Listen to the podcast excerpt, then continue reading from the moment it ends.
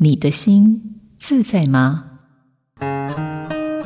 一位男性带着倦容来到会谈室，他的妻子刚过世一个月，他感到非常的痛苦，形容自己如同行尸走肉般活着。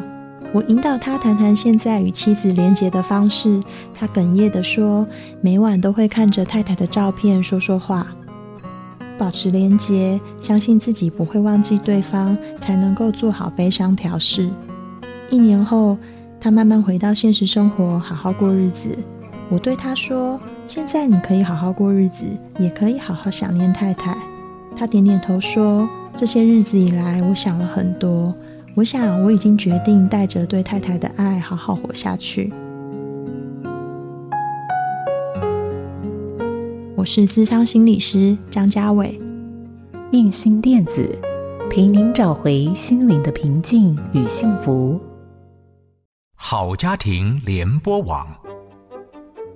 中部地区古典音乐台 FM 九七点七，北部地区 Bravo FM 九一点三。